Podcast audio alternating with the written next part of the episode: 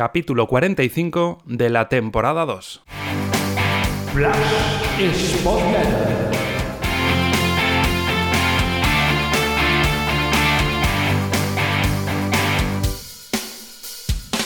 Hola, ¿qué tal Spotletters? Bienvenidos a una nueva entrega en esta ocasión eh, con varios eh, puntos a tratar. El primero, ¿qué puede suponer la llegada de un nuevo técnico? La llegada en concreto de Pep Martí. En primer lugar, el tan repetido impulso anímico a corto plazo que siempre supone el cambio de técnico. Siempre está esa frase tan repetida de entrenador nuevo, victoria segura. Eso habrá que plasmarlo sobre el césped, pero lo que está claro es que aparte de las modificaciones que pueda introducir en su metodología, en la manera de jugar, lo que sí produce la llegada de un nuevo entrenador es que los jugadores que no contaban con el anterior pues empiezan a pensar que podrían tener opciones y los que sí contaban o eran indiscutibles antes pueden empezar a pensar que podrían perder el puesto y por tanto todos, unos y otros, empiezan a dar un poco más durante al menos algunas semanas. Luego ya los resultados van marcando o van ayudando a que la dinámica sea más extensa o se quede en una reacción, digamos, de, corto plazo. En segundo lugar está lo futbolístico. Eh, Martí ha ido jugando en sus equipos eh, principalmente con un 4-4-2 o con un 4-2-3-1 pero ya en su rueda de prensa de presentación avisaba que lo que le gusta es cargar el área con más gente eh, que con un solo delantero, pero que eso no significa automáticamente que sea jugar con dos delanteros, sino que podría ser, y así lo dijo, con los dos extremos llegando más arriba y cargando el área junto al delantero, ¿no? Y eso parece que es lo que está ensayando, un 4-3-3, que tampoco distaría mucho de ser un 4-1-4-1, por ejemplo, en fase defensiva, y quienes me escucháis habitualmente en esta spotletter os sonará ya bastante eh, la sensación que yo vengo repitiendo en las últimas entregas de que este equipo, sobre todo tras la llegada de Johnny, viendo el estado de forma de Aitor y del Puma, que debía probar eso precisamente, eh, adelantar a los extremos, darle la banda a los extremos y situarlos más arriba, no que sean los laterales los que ocupen la banda y que los extremos se metan hacia adentro, y retrasar a Villalba junto a Pedro escoltando a Rivera. Es decir, un medio centro mm, pues más ancla, más de guardar la posición y dos centrocampistas más dinámicos que ayuden a, a generar una mayor fluidez en la salida de balón y que puedan tener cierta libertad a incorporarse en ataque y a conectar con los tres de arriba porque saben que tienen por detrás a los cuatro defensas más al, al medio centro consigues armarte sin balón en el centro del campo, porque Rivera tendría ya dos compañeros, en este caso podrían ser Pedro y Villalba, para, para, contener y para crear menos espacios por dentro y para ayudar a los laterales o a los extremos. Y después con balón, como digo, pues situando a dos futbolistas con visión de juego, con conducción, con mucho desequilibrio en el caso de Villalba, con características muy diferentes, muy complementarias, pues eh, te daría bastante con balón y como digo, eso situaría además a Johnny o al Puma, porque ese es el mayor dilema en este partido, si repite el panameño después de su gran actuación en la anterior jornada o se da entrada a Johnny, y a Hitor por la otra banda, pues situarlos mucho más arriba y teniendo más cerca tanto la portería rival como a Yuka. Y en cuanto a la idea de juego de, Martí, pues eh, parece que va a cambiar bastante. Eh, no sabemos si a corto plazo pues va a querer simplemente ir haciéndolo progresivamente porque introducir demasiadas modificaciones de un partido para otro puede ser contraproducente, pero sí que lo que iremos viendo eh, con el paso de los encuentros cada vez más marcado es pues, que el equipo amase menos el balón entre los centrales, que haya menos juego horizontal, que las jugadas sean menos elaboradas, menos masticadas, que el juego se convierta en más vertical, que se busquen más transiciones eh, con velocidad, que se busque más el juego por fuera, los extremos pegados a la cal y como decía antes, no metiéndose tanto hacia adentro dejando la banda al lateral, un juego más directo, que no significa necesariamente que se cuelguen balones largos, sino que, por ejemplo, se haga llegar más rápido el balón a las bandas, a los extremos, o que los centrales se atrevan más a batir líneas en, conducción.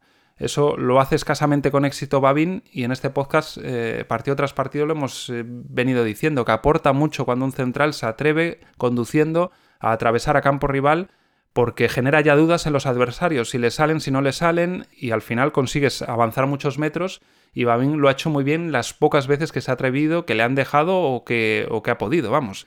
Y habrá que ver cómo y con cuánto tiempo va interiorizando el equipo este cambio tan grande, porque son ya casi dos años jugando a algo muy diferente y pasar de ese juego masticado, elaborado, paciente, de tocarse el balón entre centrales, de meterse un medio centro entre ellos y de tener calma, pues se va a pasar a, algo, como digo, muy distinto y eso supone un tiempo y veremos a ver cómo de interiorizado tienen el anterior modelo y cómo van interiorizando el nuevo. De momento, ante el Zaragoza son solo cinco sesiones de trabajo, creo, las que tiene Martí, y por tanto no se puede pedir demasiado ya al nuevo entrenador y a los jugadores. Se podrán ver pinceladas, detalles y posiblemente pues lo que pese más en este primer eh, encuentro con Martí en el banquillo es el, cambio anímico más que el futbolístico. Y vamos ahora con otros dos apartados eh, que tienen más que ver con, datos, con estadísticas y con un balance un poco más global de lo que llevamos de temporada. Antonio Cabeza ha querido repasar eh, algo que ya toqué muy por encima en la anterior entrega, que es el rendimiento del Sporting en el Molinón. Él ha querido profundizar un poco más, así que vamos a escucharle. Antonio, saludos, cuéntanos. Buenas, Pablo. Hoy quisiera analizar con datos fríos la trayectoria del Sporting en el Molinón durante los dos tercios de campeonato que han discurrido porque esos números explican el desplome del equipo en la clasificación y le lastran en sus posibilidades de competir con los mejores. El Sporting disputa en estos dos tercios de campeonato 14 partidos en su feudo.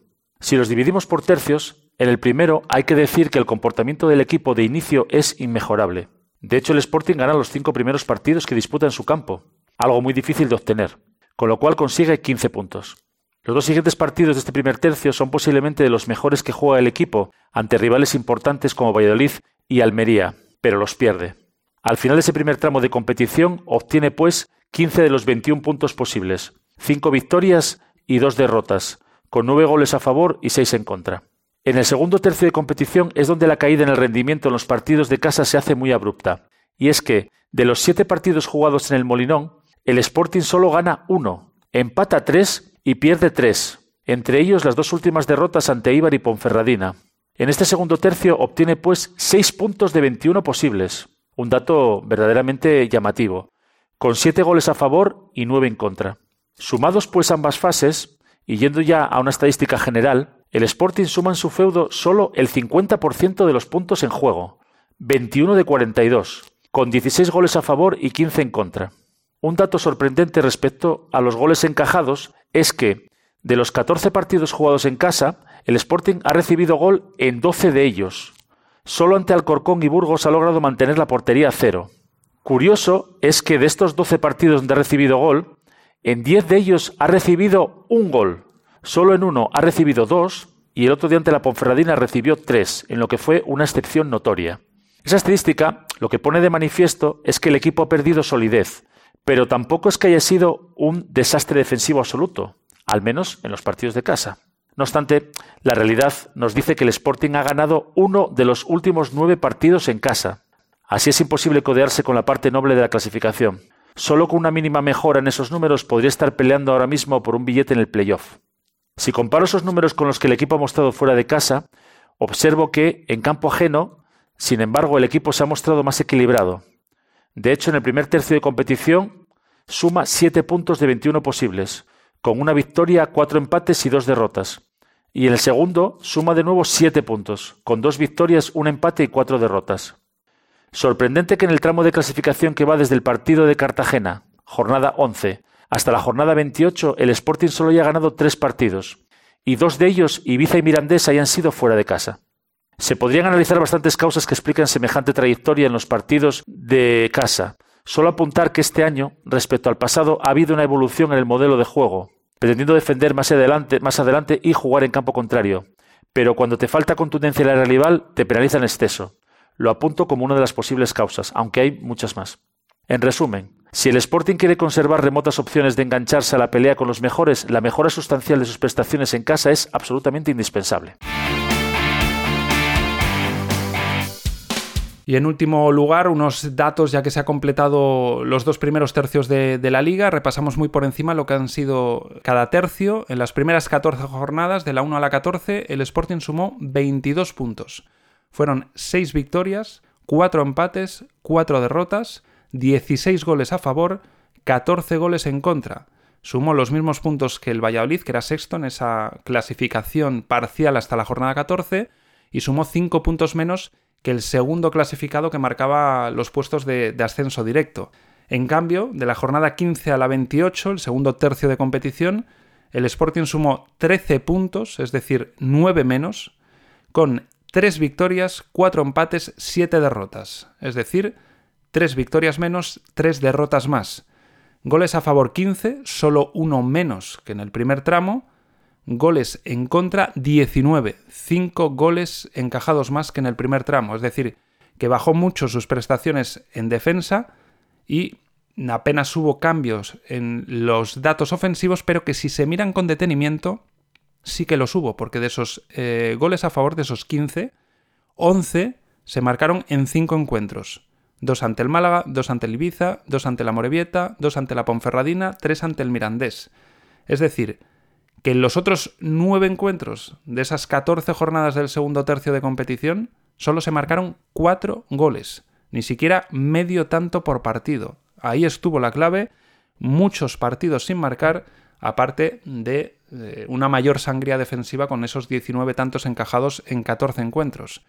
Fue en este tramo el Sporting eh, con 13 puntos, eh, solo un punto mejor que el equipo situado más arriba de los cuatro que ocuparon posiciones de descenso en, esas 14 jornadas y 11 puntos menos que los que marcó en ese tramo de competición el sexto clasificado de ese ranking parcial. Por tanto, muy lejos de lo que podría haber sido, ha influido mucho el bagaje en el Molinón, como comentamos en la anterior entrega y como ha profundizado en esta Antonio, y ahora pues le queda hacer la machada en el tercio de competición que queda. Sería milagroso alcanzar los puestos de, de playoff porque se van a, necesitar casi 28 puntos algo que casi significaría hacer eh, pues eh, una de las mejores eh, uno de los mejores tercios de la competición esta temporada entre todos los equipos.